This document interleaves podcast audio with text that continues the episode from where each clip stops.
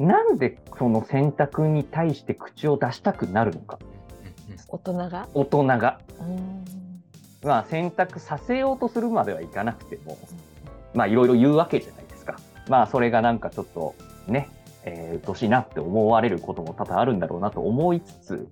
なぜ言う方はなんで言うんだろうなっていうちょっと逆の立場になってみたらちょっと見方が変わるかなと思って。親っていう視点から言ったらまあ単純に心配なんだろうなみたいな、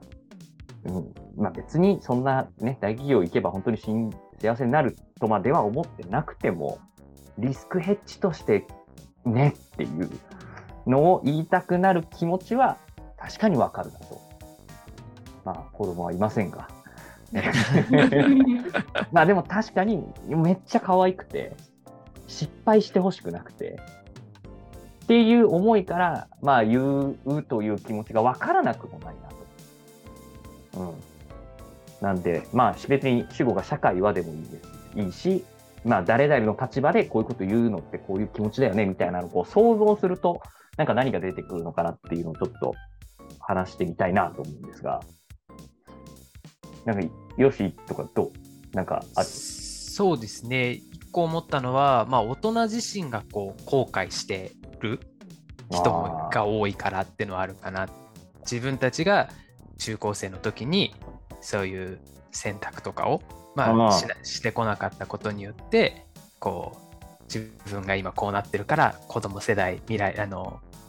んにはこうちゃんと考えてほしいみたいな、まあ、老婆心的なうんやつ、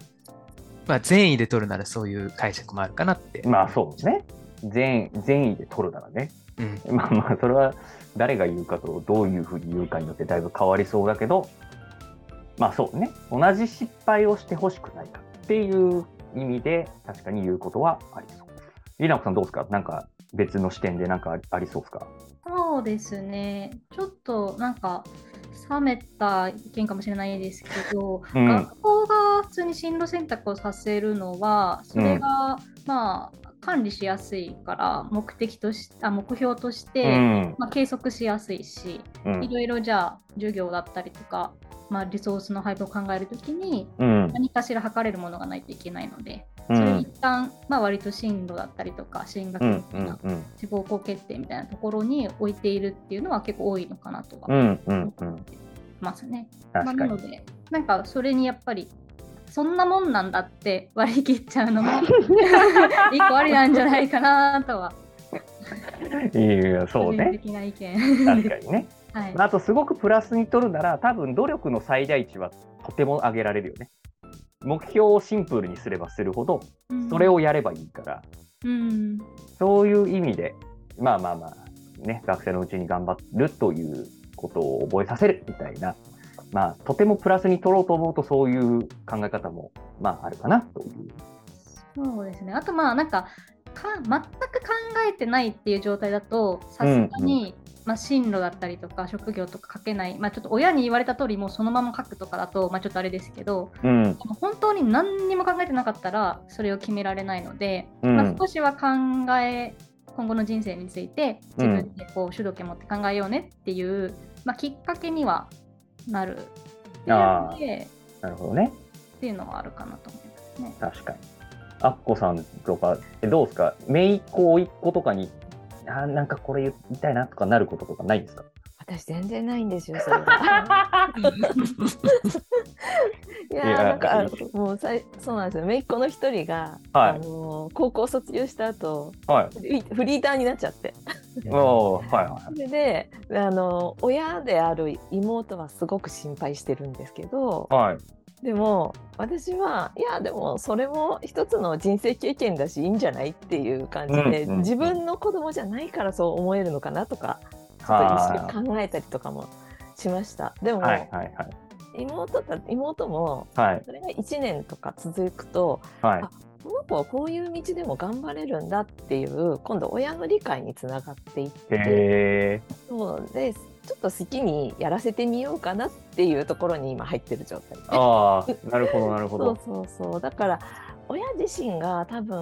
子供の進路を、うんそうなんか決めてあげないとこの子が将来大変なことになっちゃうんじゃないかなとか、うんうん多分すごい心配しすぎな部分もあったりとか、うんうんあとはなんかこう何か手助けしたいっていう、はいはいはい。うん、気持ちがあるからそういうこう介入というかうんうんうん。そういうふうな行動に大人の方が至っちゃうのかなとか。ああ、なるほどな。とかも、なんかすいごい社会学的な視点でいくともうなんかこれは少子化みたいなところからこれが来てる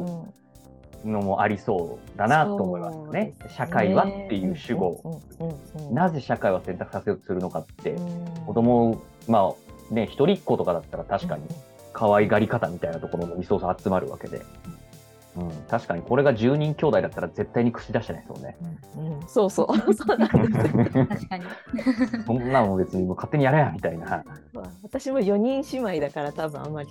ううるさく言われなかったいやー、なるほどな。いやー、でも面白いですね。これ少子化でこうなると構われてる方はもうやめてよって思うみたいな。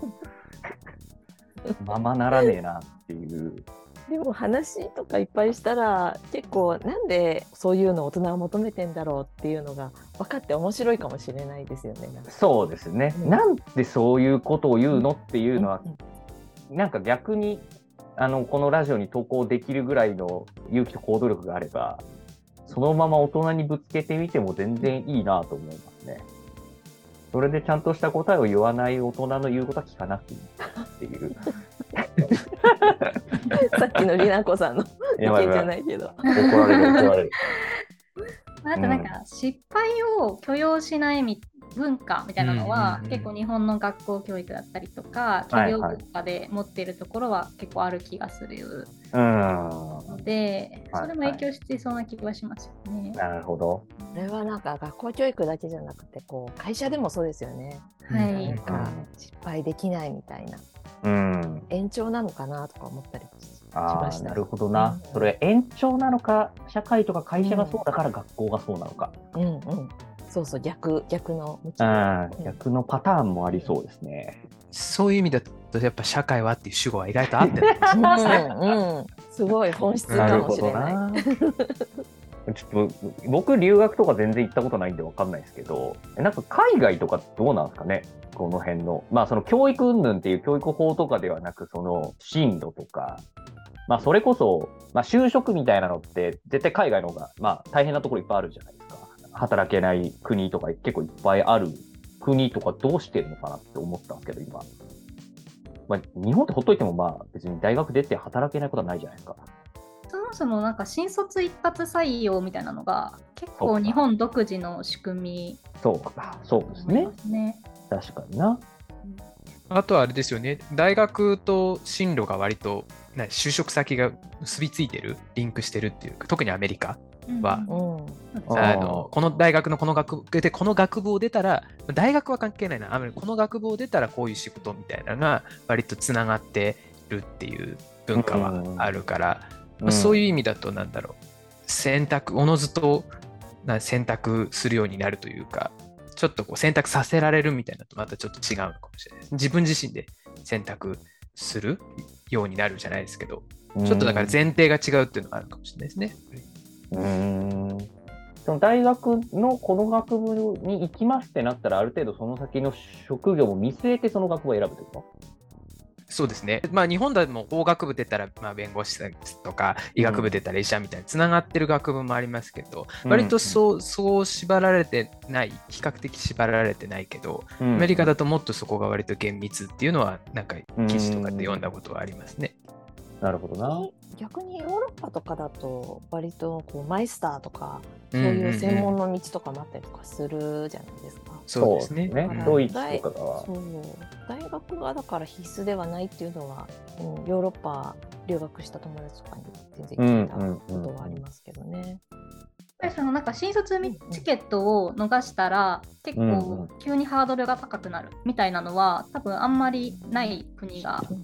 多い。でそうすると、まあ、とりあえず一旦自分の専門メジャーを選択して、うん。いいかなと思ってやってみて、違ったら別に別の大学に入り直すとか、マイスターとかにや入り直してみるとか、インターンシップしてみるとかで、なんか結構そういう自分探しみたいなのをこう30近くまでずっとやってらっしゃる方とかの方あ方は結構日本人よりはどちらかというと欧米諸国だったりとか別うのんバックグラウンドを持った方の方が多い印象はあります、あーそれがそんなに珍しくないっていうか、うんうんはいはいはいはい。僕は30ぐらいまでずっと職を転々として自分探しずっとしてたんで。あーなるほど。それがヨーロッパだとあ普通だねってなるってうんこと。うんうんなんか社会が単線的ですよね、うん。日本ってね。そうなんか一本の道しかない。うんよく人生すごろくなんて、昭和の人生すごろくなんて表現使ってる人はいいはいますけど。なんかその新卒っていうその最初のそこでみんな選択をする、うん。それ以降はもうただ走るだけみたいな、うん。そういう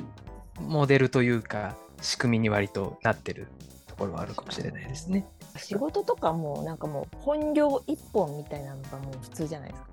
うん副業みたいな制度と。かも徐々にできてはいるけど、い、まいち浸透しないのはうんなんかそういう